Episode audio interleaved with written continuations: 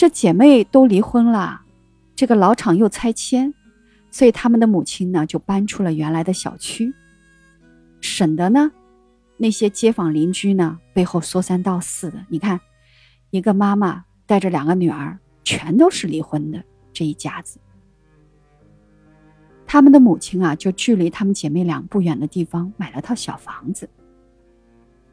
姐妹俩忙不过来的时候，她就帮忙带孩子、接孩子、做饭，然后呢，等他俩呢再把孩子接回家，就这样一过，啊，过了一年。有一天呢，姐妹俩回母亲那儿过节，吃完晚饭啊，两个小孩就在小房间里啊去玩积木玩。他们母女三个人呢，就坐在客厅里说话了。母亲就跟他们说：“哎，我今天有事儿要宣布。原来这个六十五岁的母亲啊，恋爱了，掳走她妈妈芳心的呀，不是别人，是母亲青梅竹马的初恋赵叔。这个赵叔的父亲当年是被打成了右派，成了呢黑五类的子女。”于是啊，母亲的父母当时就不愿意母亲嫁给他，所以母亲才将就凑合嫁给了这姐妹俩的父亲，也就开始了一生悲剧的原点。而母亲这边一结婚后呢，这个赵叔啊，他也娶了一个目不识丁的乡下女人，两个人也是磕磕绊绊、吵吵闹闹的过了大半辈子。前些年呢。赵叔的老婆呢患病走了，啊，于是呢，头发花白的赵叔呢就找到燕子，满脸皱纹的母亲。两个人就经常结伴去公园练太极。于是有一天呢，这个赵叔就向他母亲求了婚，但是燕子的母亲始终没有答应。为啥呢？因为她觉得这姐妹俩的生活一个个过得像个过山车一样。她不安心再婚。燕子的妈妈说：“一步错，步步错。如果当年呢，不是凑合着嫁你爸，就不会让你们生活在单亲家庭里面。我这一离婚吧，外面就是很多的风言风语。为了跟这些风言风语可谓的人言做斗争呢，我就把自己活成了钢铁战士。”坚强有余，温柔不足。也因为我不是一个温柔的妈妈呢，没有给你们足够的耐心，也就让你们从我身上继承了这部分不太好的特质。你看，你们没有得到父爱，虽然也健康长大了。燕子作为一个姐姐，完全复制了母亲要强，不会变通，容易呢在硬碰硬、刚碰刚中伤害自己。妹妹呢，在颠沛流离的过程中呢，完全长成了母亲和姐姐的反面，柔弱，没有主心骨，不会识人，别人说什么就信什么，结果呢，也栽了一个大大的跟头。好在这一切都过去了，但是过去了不代表就成长了呀。如果我们不能够从过去去接收教训，不能从过去的失败得到经验。可能我们还会一次又一次踏入同一条河里，所以离婚没有什么可怕的。但如果离婚后你都不知道上一段婚姻自己跌倒在哪里，失误在哪里，转弯在哪里，那么就算你遇见了好的人，你也看不到，也过不好。这个母亲啊。原来她总觉得这一生别无所求，就希望孩子健康成长，啊，就是幸福了。但是这个母亲后面她就明白了，要做一个很好的榜样。她给燕子带来了一个很好的榜样，所以她觉得自己要幸福了，孩子们看到这个榜样才会跟着幸福。所以这个妈妈在自己六十六岁的生日的时候呢。就跟啊自己曾经的初恋两个人扯证结婚了。这个活着像钢铁战士般的母亲，枯萎了很多年的母亲，穿着大红的羊绒纱，像极了一朵重新盛开的玫瑰。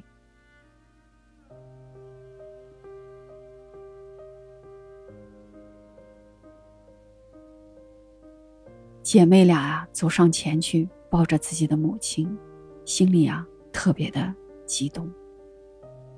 燕子说：“真的，因为母亲给到了他能给到的，也因为母亲用她自己的生命言传身教，母亲就像一个榜样一样，让他呢照见了自己；也因为母亲是他的一个坚强的后盾，让他可以勇敢的。”从原有的轨道里跳脱出来。燕子在自己母亲再婚的第三年也再婚了，她遇见一个男人，比她大三岁的老男人，没有太大的本事，就是一个普通职员，爱养花，爱钓鱼，会做红烧肉、糖醋排骨。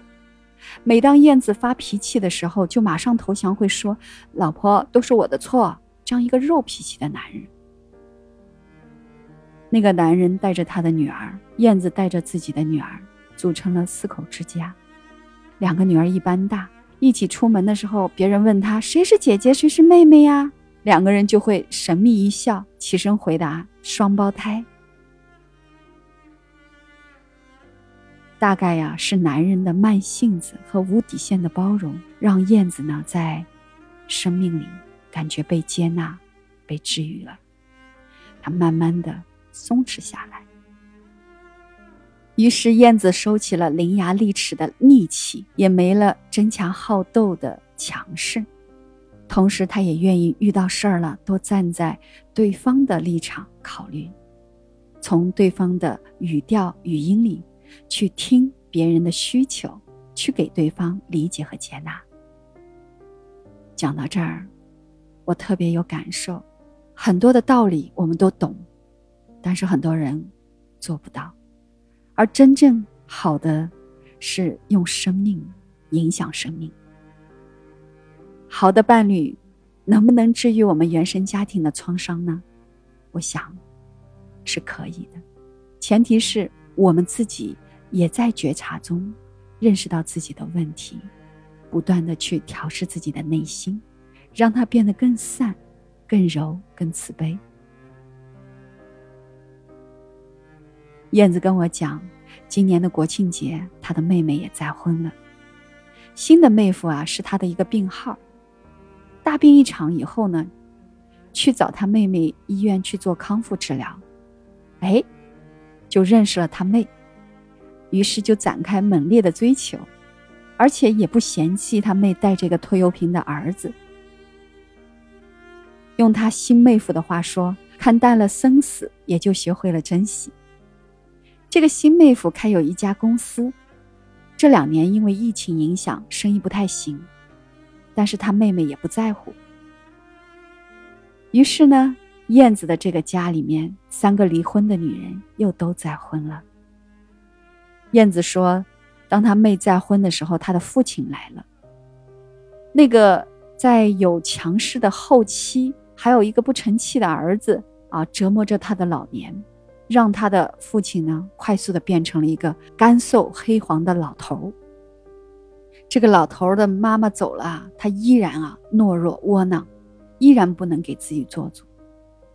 在当天的婚礼上，嘟嘟囔囔的说：“我不配当你们的爸爸。”燕子说：“当这个老头啊，用烟草熏成枯黄的手指抹着抹眼泪，跟他讲：‘爸爸对不起你们的。’燕子啊，心酸了，上去抱抱老人，也不忍呢，再磕着他了。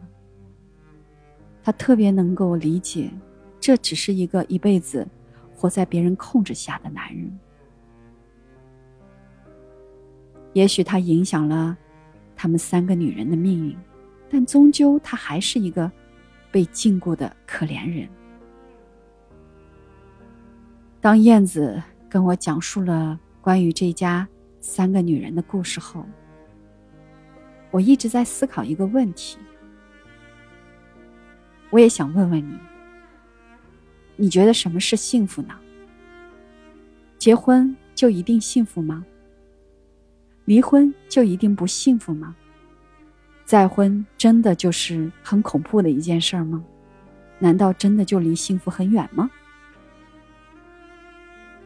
但如果我们不把幸福的拐杖轻易的交付给他人，我想，不管你结婚与否，离婚与否，只要你从你自己的内心出发，你做自己幸福与否的选择，主宰，至少你可以把悲剧减少一点也许这位母亲当年选择离婚，她只是遵从内心的一种决定。他可能自己都不知道，是不是一种勇敢。但我清楚的是，因为这位母亲选择了离婚，才结束了不幸。而且，当他的两个女儿遭遇了同样的不幸的时候，这个母亲给予了感同身受的理解和支持，也就给了女儿们力量，让他们可以呢有了及时止损的能力。我不确定所有父母离异的孩子。是不是都要重复父母的命运？但我知道的是，如果我们不要抱着幻觉去走进婚姻，去刻意寻找父母的反面或者相似，我们清醒而且真实、真诚的知道自己内心的真实感受和需要，你去客观的、多维度的去把时间拉长，去看一看眼前的人，去看清他，你也能减少很多痛苦。